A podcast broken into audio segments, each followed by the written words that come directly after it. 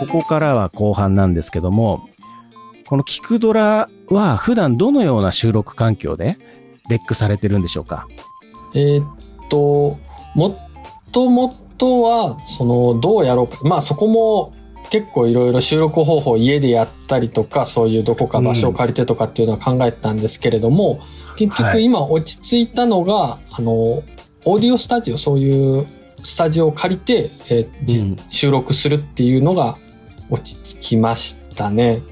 なんかその、ラジオ番組、トーク番組とかであれば、そういう自宅だったりそういうところとかでもそこまで気にならないかもしれないんですが、やっぱりドラマにするってなると、周りの雑音とかが入ってきたりすると途端にちょっと作品としてのその魅力が失われるというか、現実に引き戻されちゃうんで、やっぱりそこの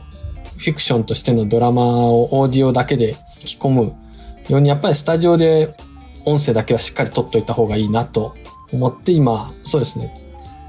まあこういうコロナ禍なので、そのリモートで各出演者さんの自宅で撮ってもらってるのと、そのスタジオで撮ってるのっていうのを今半々ぐらいでやってる形ですね。あの、スタジオっていうことはもう、そのナレーションというか、声を取る専門のスタジオにっていうことそうですですね。その中で比較的、うんまあ趣味の延長でも手が出せるような安価なところを選んで、そうですね、お手頃なところを選んでやらせてもらってるので、はい。じゃあもうマイクとか、そういった収録機器っていうのはもう、スタジオの場合はそこのスタジオで用意されてるものを使ってっていう。そうですね。それを、まあミキサー卓とかもあったりするんで、しっかりそこのレベル調整とかから行う形でやってますね。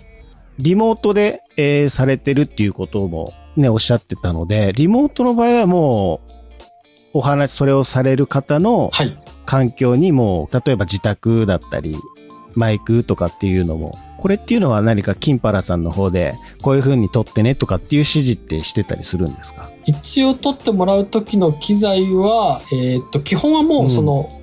皆さん、まあ、役者さんたちなので、一応それなりにはい。持っていらっしゃるので、その最低限収録できる機材は。なので、それではい。収録してもらうっていう形だったり、もちろんそのちゃんとしたの持ってない方っていうのはもう、それこそ iPhone のボイスメモレベル的な感じからでも全然できたりはするんで、そこはもう、それぞれ個人個人環境が大きく違うんですが、ある程度のうんレベルには到達はしていただいてますね。編集は、キンパラさんがされてるんですか？そうですね。僕ともう一人編集してる人間はいるんですけれども、はいその人間がやってますね。編集のソフトって何を使われてるんですか？アドビのオーディションですね。僕も使ってます。ですよね、やっぱり。はい。そこにたどり着いちゃいました。そうですね。やっぱりあれが一番使いやすいのと、あとはその、はい YouTube でも、あの、その、ポッドキャストで最初に配信した作品をその、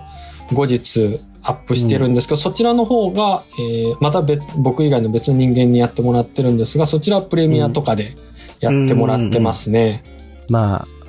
そうなってきちゃいますね、なんかね。そうですね。いくつか自分でもフリーソフトだったり、別のソフトを購入してみたりしたんですが、やっぱはいオーディションが一番 使いやすいなと思いました。そうなんですよね。これ、BGM とか、そういったものは、いわゆるフリー素材と言われているものを使用してっていう形なんでしょうか？そうですね。こちらはネット等で公開されている無料の、うんおっしゃる通り著作権フリーの作品だったり、まあどうしてもそういうので見つからない効果音だったりする場合は、まあ、ロイヤリティフリーのだけど有料のそうはいいう SE とかを購入したりして使ってますね。キンパラさんは、あの、今ずっとお話聞いてると、えー、だいぶ映像とか音声とかに、いわゆる明るいような方だと僕感じちゃってるんですけども、なんか、お仕事とかは、どういったお仕事をされてるんですかね？そうですね。仕事は、一応映像関係の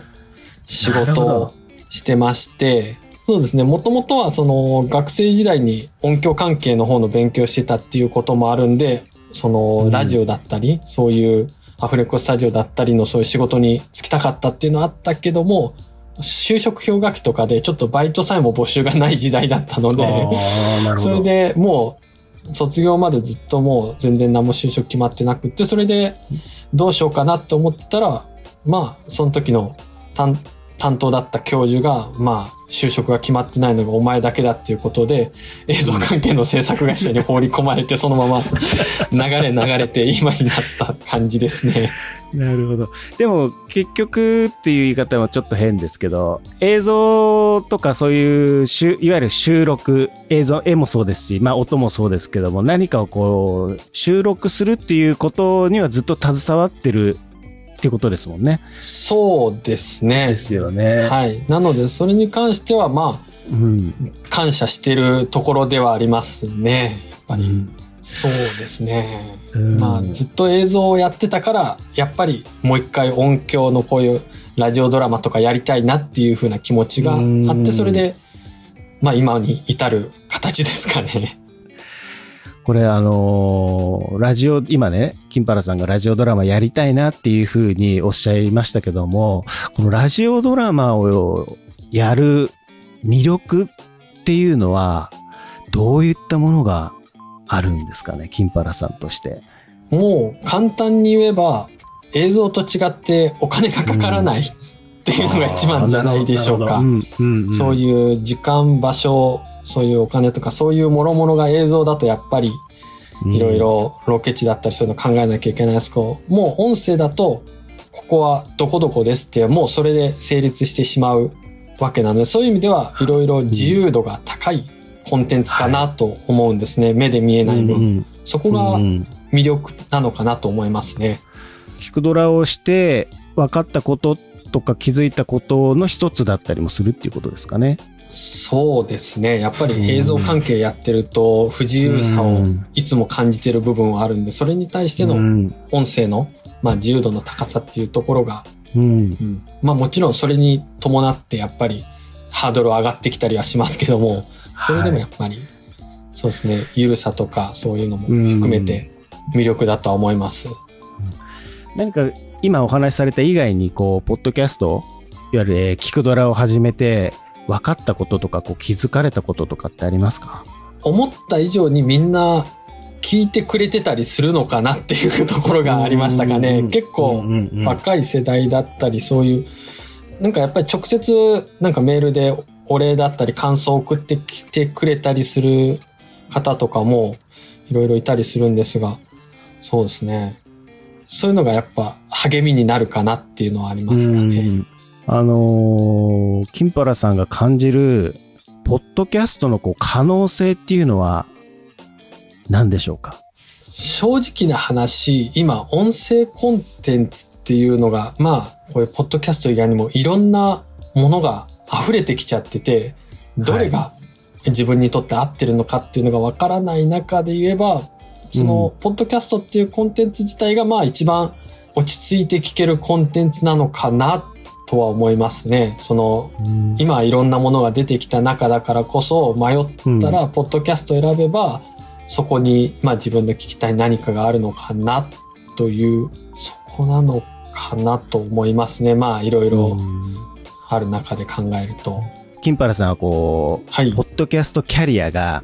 10年ぐらいあるじゃないですか。あ、はい。おそらく当時始めた時って、日本語のものがほとんどなく、ほとんどた、例えば英語のものでしか、ノウハウがなかったりだとかっていう、本当に生まれたてほやほやぐらいの時から、この今、ポッドキャストも含めた音声コンテンツっていうのが出始めた、世の中に日の目を浴び始めてきた、はい。この流れを見てるじゃないですか。あ、はいだから。この、この流れを、まあ一言で言うのはちょっと変なんですけど、こうどう見てます？その最初の頃途中があって、今があるっていうこの10年ぐらいの変遷というか、本当いろんな番組が増えたなっていうのが正直な感想ですかね。もう、その僕はまあ実際、なんていうんですか、まあ、ポッドキャストをやってきてはいるものの、そういう総括できるほどのものではないので、やっぱりその日々見てる中だと、うんそのコンテンツ中の番組だったりのがいろいろバラエティ溢れてきたなっていうのが正直な感想ですね。それがやっぱりうん面白ですね。うーん。増えましたよね、番組ね。そうですね。もう正直ちょっと僕も追いかけきれてないので気になった人が本当2、3あるぐらいですかね、今も。うんそうですね。いやー、本当だよな。最後になりますけども、これから、ポッドキャストをこう始める人たちに対して、何か金パラさんなりのアドバイスとかメッセージがあれば教えていただきたいなと思うんですけども。そうですね。まあ、それほどご大層なことは言えないんですけれども、とりあえずやってみたいと思ったら、やる、や、チャレンジしてみればいいんじゃないかなと思います。まあ、その機材だったりそういうものを、僕も最初は全然何もないところから始めて、やっぱり音が乱れたり割れたりとかそういう聞き取りづらかったりとかもあって試行錯誤を経て今の環境に落ち着いてはいるので、まずはやらないと始まらないですかね。うん。まあ、やっぱりやってみなよっていうことですよね。そうですね。特に僕の場合うんは仕事で始めたわけではないので、もう。うん自分が楽しめるようになればいいなっていうところはあるんで、楽しいと思えばそれをずっとやり続ければいいと思うし、うん。わかりました。ぜひですね、あの、この、聞くドラ、ラジオドラマで聞く名作文学と、はい。はい。皆さん聞いていただければなとはい。思います。今回は、聞くドラ、ラジオドラマで聞く名作文学を制作している金原さんにお話を伺いました。金原さんありがとうございました。ありがとうございました。